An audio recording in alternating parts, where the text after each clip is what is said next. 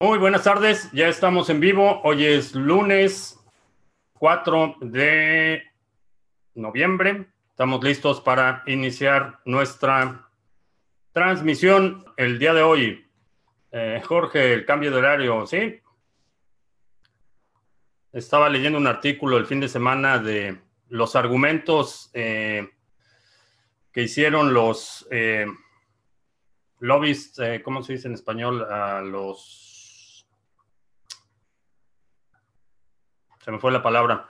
Eh, los lobbies eh, hicieron argumentos eh, y durante los debates en el Congreso sobre el horario de verano estaban argumentando que cambiar el horario de verano iba a incrementar las ventas de asadores, iban a incrementar las ventas de los campos de golf y artículos para golf, artículos deportivos y básicamente ese era el argumento. Eminentemente económico, nada que ver con el ahorro de luz como lo han vendido. Cristian en Bogotá, saludos. Juan MG Tou desde la SAR. Matías en Argentina, Belso Juan en Ibiza, saludos. Eh, he visto que ahora el Ledger aparece Segwit y Segwit Native. Ventajas, desventajas y diferencias. Básicamente la, la ventaja que vas a tener cuando es eh, Segwit nativo, Segwit, eh, nativo es eh, mayor compatibilidad y transacciones más económicas. Ese es el, el principal propósito. Todo el Bitcoin es, sigue siendo compatible, sigue siendo utilizable, pero como la forma en la que estructura las transacciones en Segwit, vas a ahorrar un poco más en el costo de la transacción. A Juan MG Towen, ah, en carretera. Itziar en Cuernavaca, a Armonía en, y Orden en Venezuela, saludos. Cristian en Bolivia, Nabucodonosor en Bogotá, Rubén en la Ciudad de México, Vos León en Querétaro, eh, que ya sabes quién está empezando a hacerse la víctima con lo del golpe de Estado, eh, típico de los dictadores. Sí, es parte del manual de los dictadores. Eh, hace, hace un par de semanas, de hecho, ya había anticipado eso y lo mencioné, que iba a empezar a victimizarse y a, empezar a, eh, según esto, exponer conspiraciones para arrebatarle el poder y esa paranoia típica de los dictadores. Elvis en el norte de Santander, saludos. Eh, Popochas en Madrid, saludos. Olive en Orlando. Raúl en Venezuela. Roger en México. Si los exchanges mienten, ¿cómo saber el volumen de trading de BTC? Eh, internamente no lo podemos saber, lo único que es público, lo único que se puede auditar es eh, la actividad en la cadena. Internamente la realidad es que no hay forma de saberlo. Toda la información que proporcionan los exchanges está eh, vetada por ellos. Entonces, si un exchange en su API publica X número de órdenes, eh, realmente la fuente es el exchange mismo. Entonces, realmente no hay una forma eh, precisa de saber. Lo único que podemos ver es la actividad en la cadena, cuando hay movimientos grandes, retiros, depósitos, ese tipo de movimientos sí los podemos ver. Lo demás dependemos de eh, la información proporcionada por los exchanges. Eh, generalmente el, volumen lo puedes determinar como usuario del exchange en función del tiempo de ejecución de las transacciones. Eh, ese es un, pero es únicamente un indicador. Toda la información, si entras al exchange, ves el libro de órdenes, esa es información proporcionada por el exchange. Entonces, el, principal indicador es la liquidez, eh, el tiempo de ejecución de las órdenes. Uh, en Venezuela del Norte, sucursal de golpes de Estado para...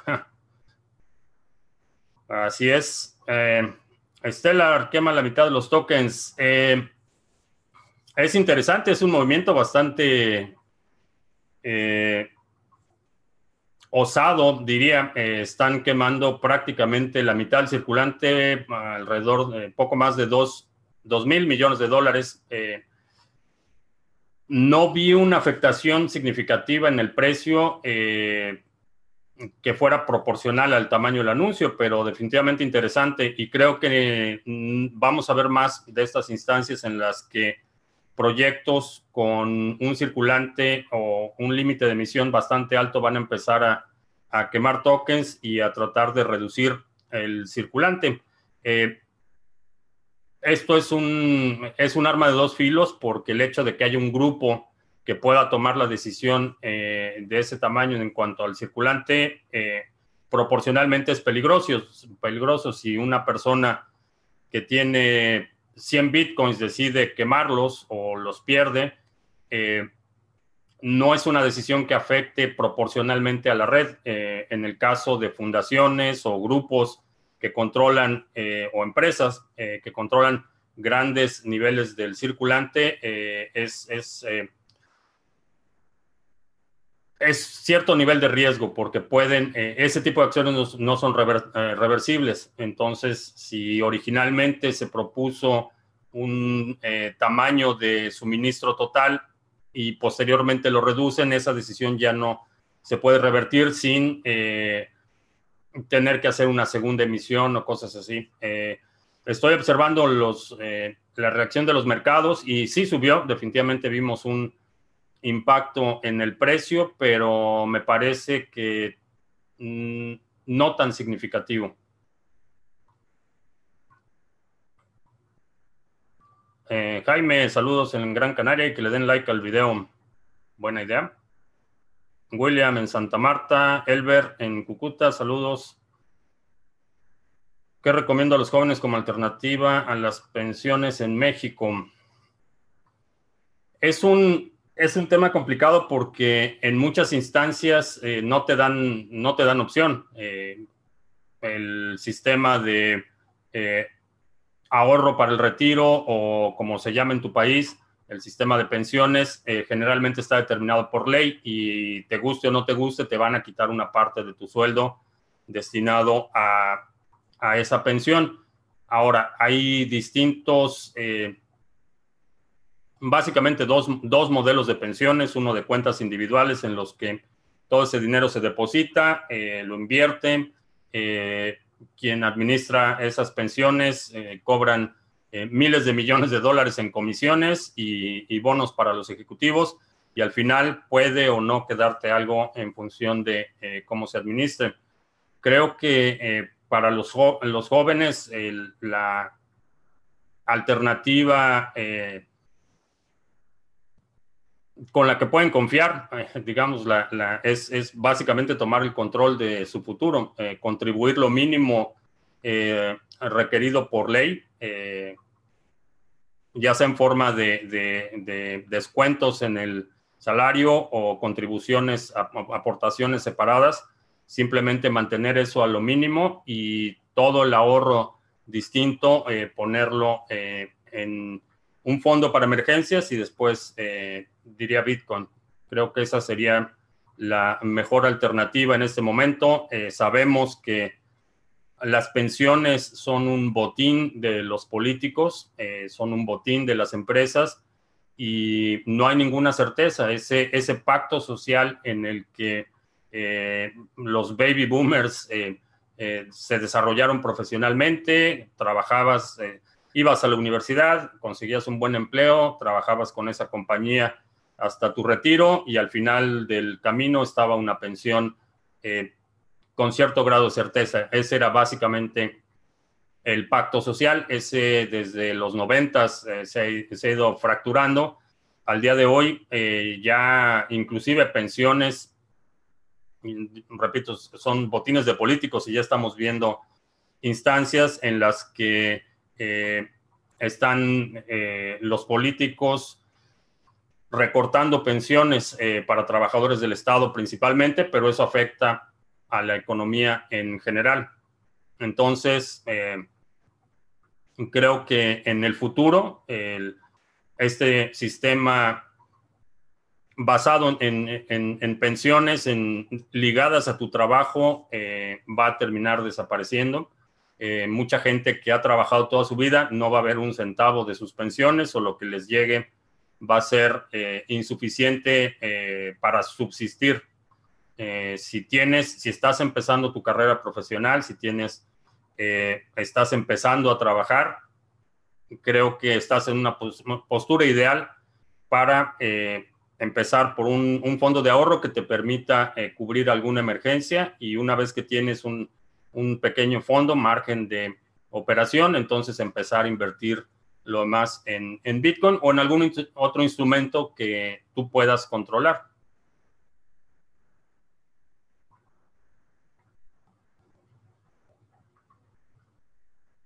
¿En qué momento los mexicanos realmente se enojarán con ya sabes quién? Eh, ya muchos están enojados, eh, ya el soporte se ha, ido erosionando, ya cada vez menos personas abiertamente empiezan a o, tratan de justificar los absurdos. Eh, creo que se está deteriorando rápidamente. ¿Cuál va a ser el punto de no retorno? la escasez escasez de combustibles, eh, escasez de medicinas y escasez de alimentos. En cuanto cualquiera de esos se vuelva generalizado, se le acabó, se le acabó la luna de miel.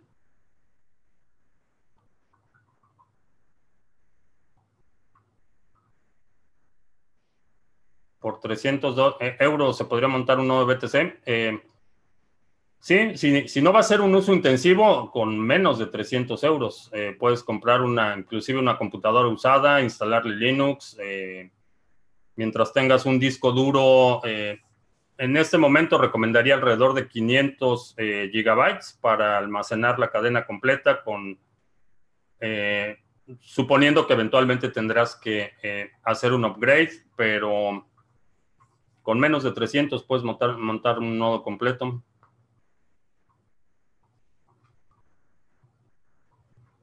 Es verdad que existe un estudio que asegura que la subida del 2017 se debió debido al stablecoin Tether. Sí, el estudio existe.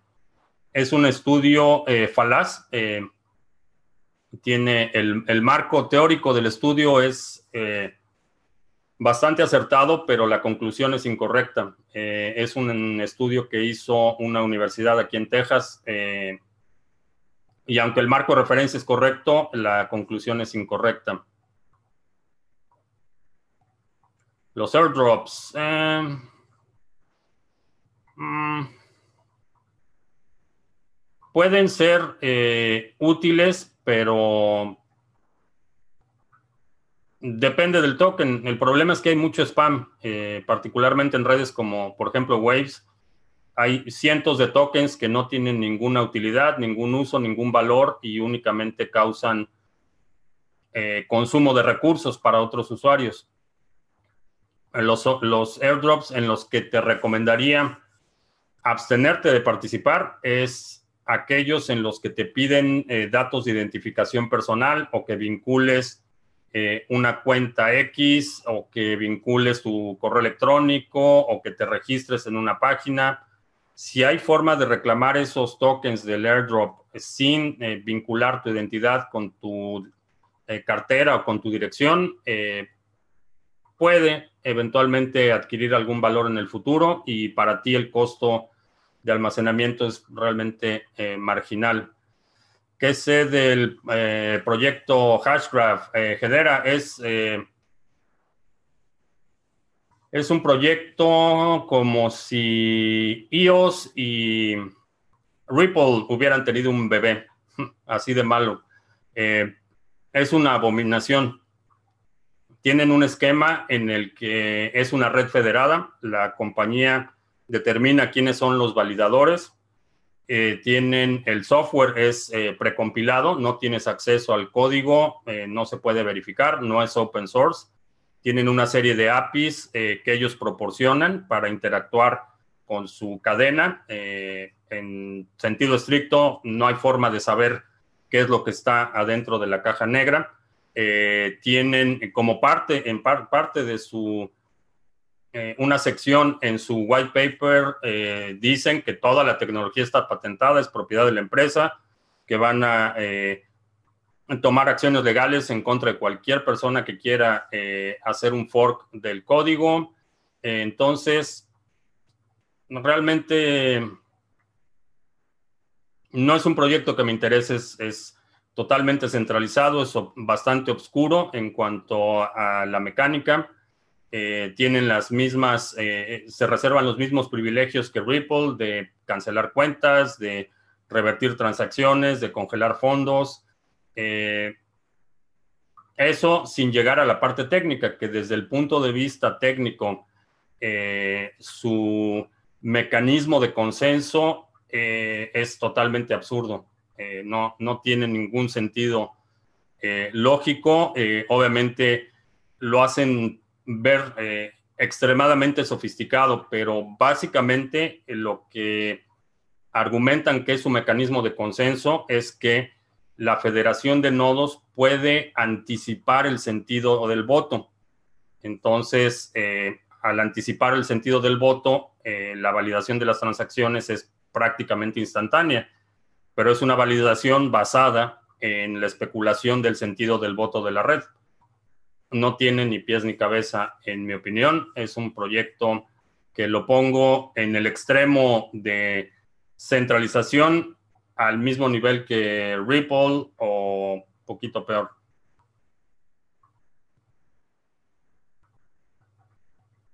Eh, ¿Qué opino del lineamiento de Argentina con el gobierno? Ya sabes quién. Se está alineando a la izquierda, no es, no es nuevo ni debería sorprender son aliados y se están... Eh,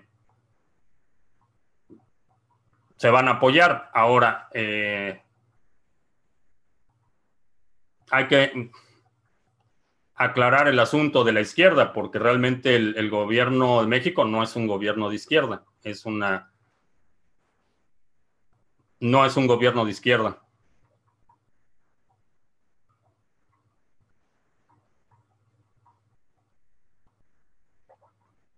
Podría llegar otra moneda diferente a Bitcoin en el futuro.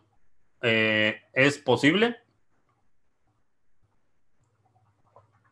No sé cuándo eh, o cuál, pero es, posible.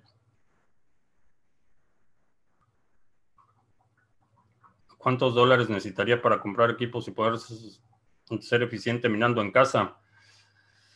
Ah, no te podría dar un, monto preciso, eh, necesitarías calcular el costo de electricidad primero, eh, qué tipo de equipos vas a adquirir, porque ese es un, componente importante.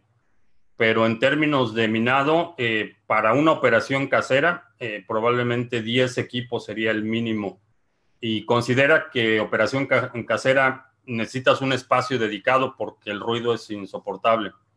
y el calor que generan es también bastante alto pero cotiza alrededor de 10 equipos son los que necesitarías, en mi opinión. ¿Ya se acabó el café? No, apenas estamos empezando. Que si hay fecha para el snapshot de Cardano, supongo que te refieres. Eh, no, no han anunciado la fecha, todavía no tengo una fecha para eso. ¿Por qué se almacena toda la cadena completa en los nodos? Porque eso es lo que te da la soberanía. El hecho de que tengas una copia de la cadena completa es lo que te permite verificar cualquier transacción, verificar el histórico y saber que esos bitcoins que estás recibiendo eh, son legítimos o son, son buenos y esos que están enviando, eh, que esos están, eh, los que estás enviando también son legítimos. Es básicamente el propósito. Ahora, los nodos eso de que almacena completa la cadena es... Eh, no es que descargues una copia de la cadena, sino que recreas la cadena desde el bloque Génesis. Por eso los nodos se tardan, eh, dependiendo de, tu ancho de banda y de algunos otros factores, eh, por eso los nodos se tardan tanto en sincronizar, porque no, no descargas una copia de la cadena, lo que estás haciendo es recrear la cadena desde el bloque Génesis y validas cada bloque. Recibes el bloque, eh, eh, se crea el bloque Génesis, recibes el primer bloque y lo validas contra el hash del bloque Génesis. Recibes el tercer bloque y lo vuelves a validar. Ese proceso de validación se va haciendo hasta que el nodo está sincronizado, hasta que estás eh, actualizado al último bloque válido.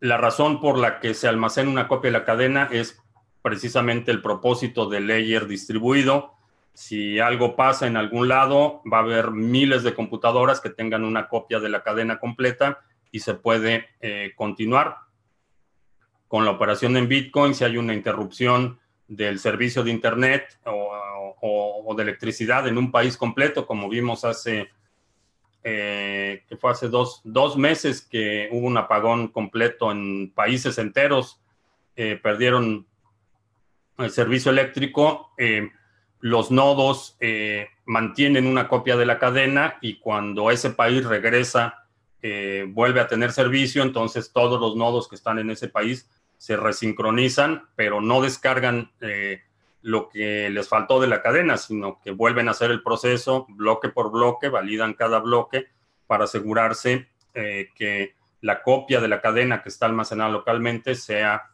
una copia íntegra y legítima.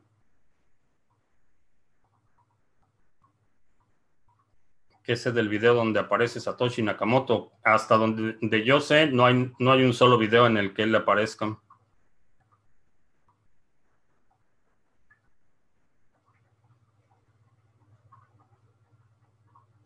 ¿Qué exchange recomendaría para comprar criptomonedas y por qué? Mm, depende en dónde estés, primero.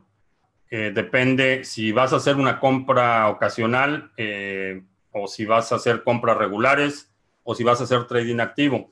Eh, puedes visitar la página de recursos en criptomonedastv.com, diagonal recursos. Ahí tengo una lista de exchanges en los que opero normalmente o los que creo que son una buena idea. Si tu intercambio es cripto a cripto, puedes utilizar nuestro exchange de criptomonedas TV es anónimo, no te tienes que registrar y puedes hacer intercambios cripto a cripto. ¿Por qué dicen que BTC es muy lento para llegar al consenso? Porque se tarda 10 minutos. Esa es, es la respuesta corta. ¿Cuál es el consenso? El consenso es el estado de la transacción y la validez de un bloque. Ese es, es todo el consenso. No hay ninguna otra cosa en la que la red de Bitcoin se ponga de acuerdo más que el estado de una transacción. Ese consenso se logra cada 10 minutos que un minero descubre un nuevo bloque, lo propaga y los nodos aceptan ese bloque como un bloque válido. Ese es el consenso. Porque es muy lento por diseño. Está diseñado para, eh, Bitcoin está diseñado para hacer una red lenta. ¿Por qué se tiene que hacer una red lenta? Porque es la única forma en la que puedes garantizar la participación no permisionada y la participación universal. Eh, realmente con cualquier equipo conectado a Internet, desde un Raspberry Pi hasta un servidor súper sofisticado, puedes participar en la red de Bitcoin, puedes participar de ese consenso. Como operador de un nodo, participas en el consenso en el momento que recibes un nuevo bloque y lo aceptas como un bloque válido. Ese eh, tiempo de propagación de los bloques es importante, es necesario que los bloques, una vez que se descubre cada 10 minutos, tengan el suficiente tiempo para propagarse en toda la red antes de que surja el nuevo bloque. Esa es la razón por la que, por diseño, el intervalo entre bloques es de 10 minutos.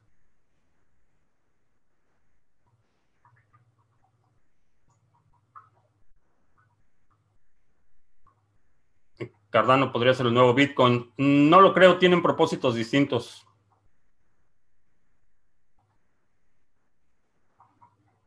Bolsonaro comenzó a ser hostil hacia Argentina con sus bravuconadas. Están tomando partido.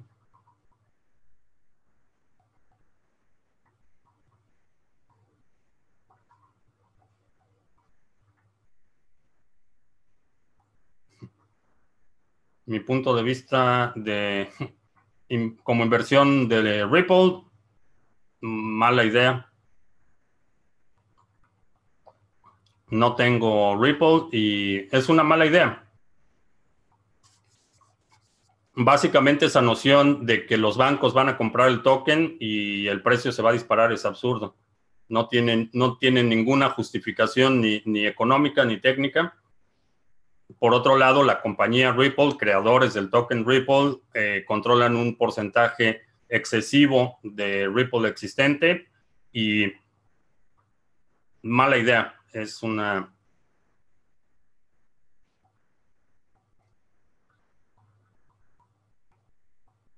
Mm, ¿Por qué existen tantas stable, stablecoins? Hasta Binance sacó una porque la liquidez es importante. Esa es la razón por la que existen uh, stablecoins. Están compitiendo, eh, es parte de un ecosistema no permisionado en el que cualquier persona puede lanzar su proyecto y competir con otros proyectos. En ese sentido es bueno. El propósito de todas las stablecoins es proporcionar básicamente liquidez a los mercados, estabilidad de precios. Eh, desde el punto de vista de diseño, creo que cuando utilizas stablecoins para una cosa distinta a la que fueron creadas, que es básicamente poder mover dinero más rápido, no son reservas de valor, en mi opinión, y es mala idea utilizarlo como reserva de valor porque básicamente estás duplicando tu riesgo. Está tu exposición contra el dólar norteamericano, que son básicamente todas las stablecoins son basadas, en dólares, entonces está tu exposición al dólar y encima de eso estás poniendo tu exposición a la operación de la compañía que emite el, el token. Entonces duplicas tu riesgo y realmente el beneficio es, es marginal.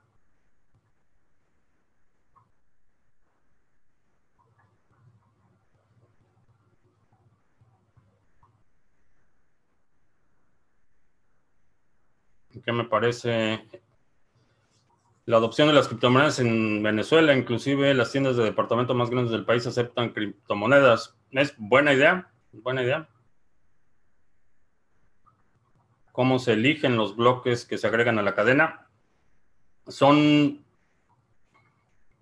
un, un minero descubre el bloque, descubre el nonce, lo empieza a propagar y si el bloque cumple con las reglas del consenso, si todas las transacciones son válidas, si el bloque incluye el timestamp correcto, si el bloque incluye el nonce y eh, incluye el hash del bloque precedente, eh, es un bloque válido.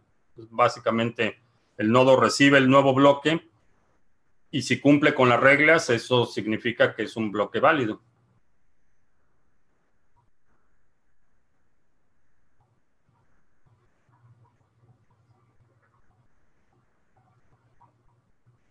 El video salió el sábado. Eh, ¿Cómo me mandas el link? Eh, puedes dejar el link en los comentarios, pero si te refieres al alemán, eh, al tecladista alemán que ahora dice que es Satoshi y que acaba de dar una conferencia el fin de semana, si te refieres a ese, no es Satoshi, es otro, otro estafador.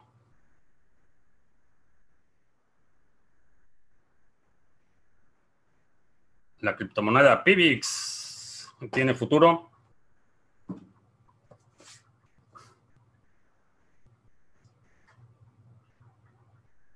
Mi cuaderno de ideas.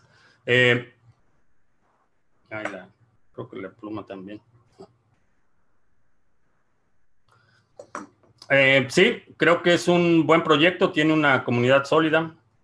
Eh, hay una cosa que me preocupa en términos de gobernanza o gobierno de las cadenas y es que eh, tienen el mismo esquema de eh, Dash en términos de puedes presentar una propuesta, si el consenso de los masternodes eh, aprueba la propuesta, si vota a favor, entonces te dan fondos para llevar a cabo tu proyecto o para ejecutar cualquier lo que estás proponiendo ejecutar. El problema eh, que estoy viendo y sucedió la semana pasada, lo comentábamos, es que ese voto no, no hay forma de, eh, de hacerlo eh, mandatorio o de forzar la ejecución o, el cumplimiento del sentido del voto a nivel de protocolo. Es, se vuelve un, un compromiso social de cumplir con lo que ofreciste en tu propuesta. Y eso es problemático. Es problemático porque entonces se vuelve político y lo estamos viendo con, con Dash hace un par de semanas, eh, me parece que fue en el ciclo pasado, votaron para eh, remover a una persona del grupo Dash Core. Eh, los masternodes votaron, el voto fue en un sentido y la persona sigue ahí, no hay forma de removerlo. las principales voces o, otras personas en, en Dash Core que lo están protegiendo dicen que bueno, es, el voto es más bien como una sugerencia. Entonces, es, eso es un problema. Y el mismo modelo de gobierno tiene Pivix. A diferencia de Dash, eh, Pivix creo que el nivel de dispendio de recursos ha sido mucho menor. Creo que aunque tienen una comunidad más pequeña, es mucho más compacta y tienen mejor sentido de dirección, pero es un experimento. Creo que de los que siguen ese modelo, la comunidad de Pivix es creo que de, las que tiene un poco, eh, que está un poco más consolidada y tienen una, un sentido de dirección más claro de a dónde quieren llevar el proyecto.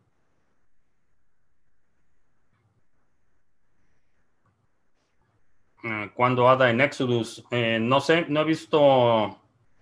Exodus publica en su página los próximos releases y cómo van con los timelines. Entonces, no, no he checado, no sé si lo vayan a incluir.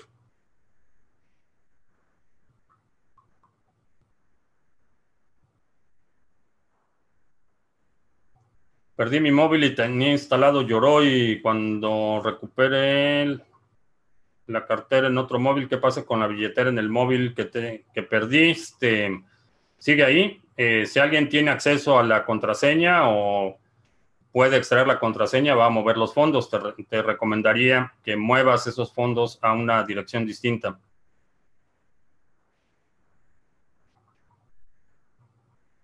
Sobre Minergate, no es, eh, en términos de eficiencia, como pool de minado, no es exactamente lo más eficiente, pero es una empresa sólida. Llevan muchos años operando, eh, no han tenido interrupciones de pagos, no ha habido escándalos o mal uso de recursos. Eh, ha sido una empresa que ha, que ha continuado su operación eh, de forma constante. El cliente que tienen para minar no es el más eficiente. Si vas a minar con MinerGate, te recomendaría utilizar CC Miner o alguna otra solución porque el software que ellos tienen no es, no es el más eficiente.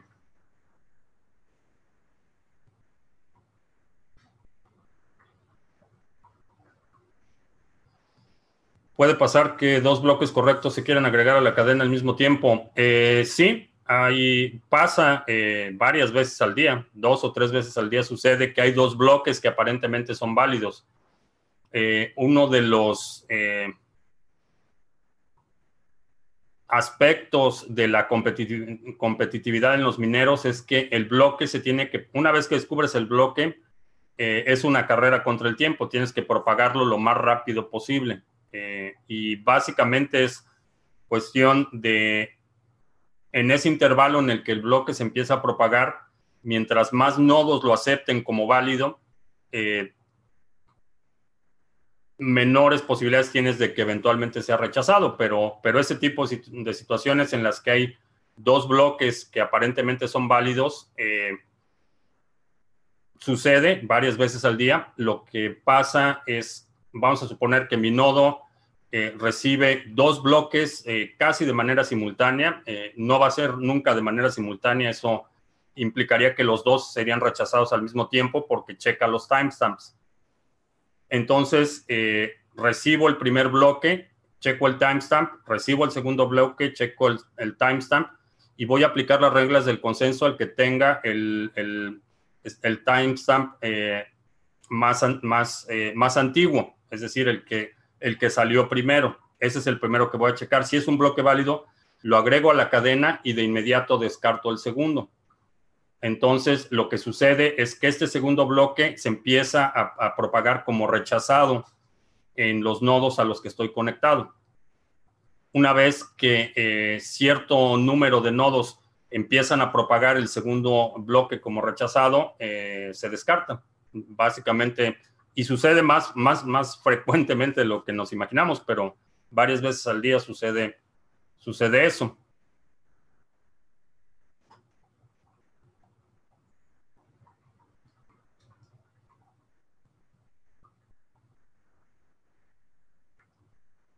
En Argentina prohibieron la compra de Bitcoin con tarjeta de crédito.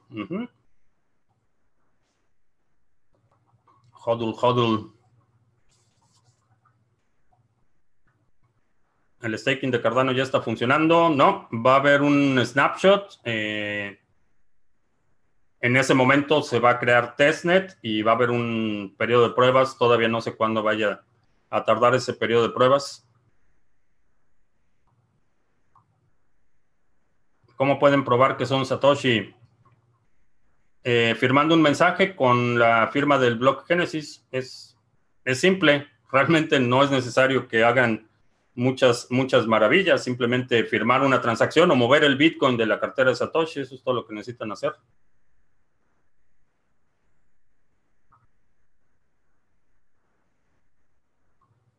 Los sistemas de pago como PundiX, eh, POS, ayuda a masificar el uso de criptos. Mm, no necesariamente, eh, ayuda a la exposición, pero en términos de adopción real no estoy tan seguro que esas soluciones centralizadas eh, sean las óptimas. Ah, vamos a hacer anuncios antes de que se me olviden. Stop live stream, no. Share, sí, share. Estamos en TikTok. Eh, el fin de semana estuve pensando cómo atraer nuevas audiencias. Eh, revisé las estadísticas, tráfico y todo esto y me di cuenta que mi audiencia está envejeciendo un poco y para empezar a atraer una audiencia más joven estamos en TikTok. Todavía no podemos transmitir en vivo ahí. Necesitamos mil seguidores para que nos habiliten eh, poder transmitir en vivo. Entonces, si estás en TikTok, eh, puedes checar Criptomonedas TV. En TikTok eh, estamos publicando videos de un minuto, respuestas de un minuto a distintas preguntas. Eh, mencionaba el exchange de Criptomonedas TV, intercambios cripto a cripto con comisiones bastante competitivas. Es un proyecto que tenemos en colaboración con CoinSwitch. Puedes cambiar entre criptos sin tener que registrarte de forma anónima o tienes la opción de eh, comprar utilizando tarjeta de crédito débito. Eh, obviamente no, no está aceptado en todos los países, puede haber que haya restricciones como en el caso de Argentina, pero en ese caso asume que la transacción va a estar ligada a tu identidad, no es anónima, pero es bastante conveniente si quieres comprar utilizando tarjetas de crédito o débito. Eh, seminario, seminario de cash flow y criptoactivos es un seminario en el que eh, hablamos de las eh, tres clases de inversión para generar flujo efectivo en el sector de las criptomonedas. Es un seminario en dos partes y tienes acceso bajo demanda. Puedes ver los dos videos, son aproximadamente cuatro horas de información bastante útil para que puedas acelerar el crecimiento de tu portafolio en criptomonedas. Y también, si te gusta lo que hacemos en Criptomonedas TV, puedes apoyar el canal descargando y utilizando el navegador Brave. Es un navegador que hace eh, énfasis en la privacidad, tiene bloqueador de trackers, bloqueador de anuncios y te permite navegar conectado a la red de Tor. Eh, si descargas el browser y lo utilizas, en, eh, Brave nos da ahí un par de BATS, que es la moneda nativa, y eso lo convertimos a Satoshis. Eh, links a estos recursos en la descripción, menos el de TikTok, pero en TikTok busca Criptomonedas TV. Somos los únicos con ese nombre por ahora. Eh, aclaro también, en Instagram hay una cuenta pirata de Criptomonedas TV. No es mi cuenta, no la controlo yo y no he publicado nada del canal. Eh, en esa cuenta. Entonces, si estás en Instagram y estás siguiendo esa cuenta, mm, no soy yo.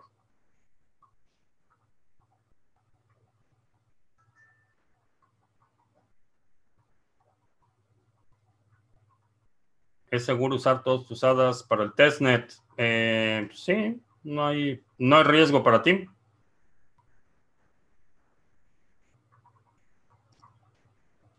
Que si puedo hacer un tutorial de cómo usar la red social Minds. Eh, si hay suficientes comentarios, si quieres el tutorial, deja un comentario aquí abajo. Si hay suficientes,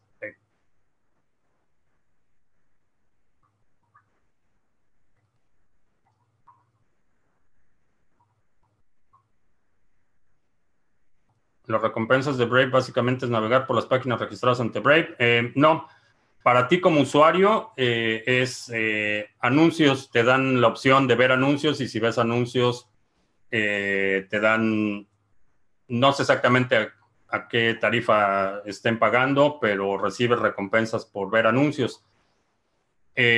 como creador, si tienes un canal en YouTube o si tienes un blog o algunas otras plataformas eh, te permite eh, formar parte del eh, programa de creadores y recibir donativos o recibir otro tipo de incentivos.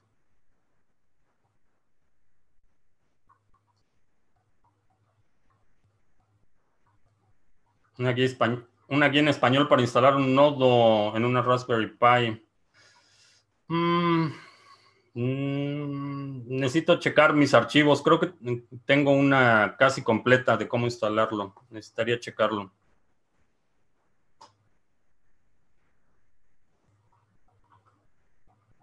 Las criptomonedas con estructura, organización centralizada, semicentralizada y descentralizada. centralizado es útil.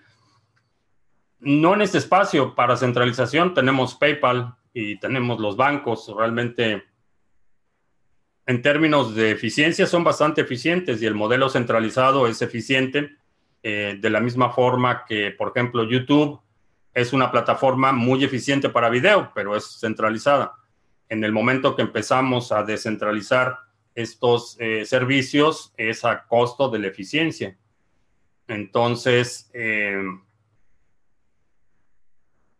los semi-descentralizados y las que inician como proyectos centralizados, en mi opinión, es importante que como parte del proyecto esté la descentralización, que ese nivel de centralización inicial sea un paso para llegar a la descentralización. Eso es lo que está haciendo Cardano con la liberación de Shelly. Eh, la empresa que ha estado a cargo de todo el desarrollo deja tener un rol principal, de, tener un rol principal y, empieza el proceso de descentralización. Lo mismo hizo Decred hace un año con el lanzamiento de Politeia.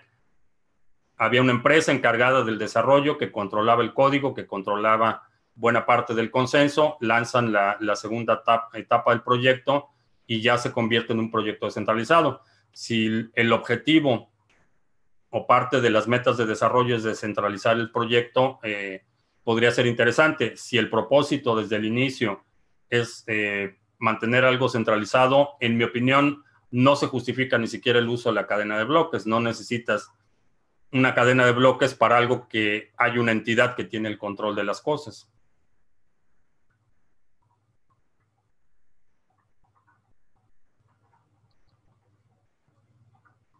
¿A partir de cuántos dólares considero que una persona normal tiene una cantidad considerable de criptomonedas? Ah, no lo pongo en términos absolutos, depende mucho de qué proporción de tu patrimonio esté involucrado y qué eh, porcentaje de tu flujo de efectivo esté en criptomonedas. Eso es lo que determinaría la exposición más que la cantidad, porque para alguien que tiene mucho dinero, tener un millón de dólares en criptomonedas puede no ser mucho, eh, puede ser solo una parte de su portafolio y por el contrario, alguien que no tiene mucho dinero, puede tener 10 mil dólares en criptomonedas y ese sea todo su patrimonio. Depende.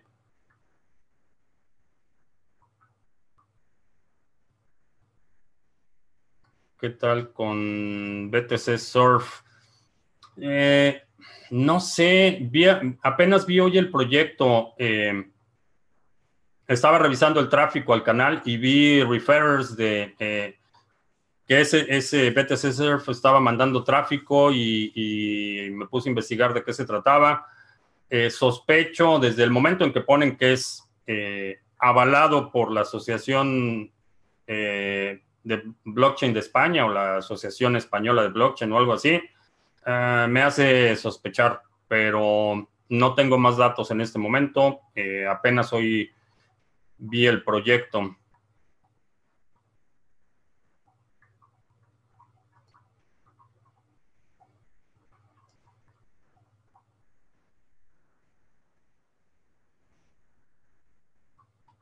Creo que ya se acabaron las preguntas.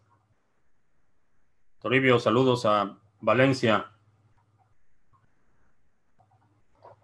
Venezuela, no sé si no sé si se cortó la transmisión o ya no veo más preguntas.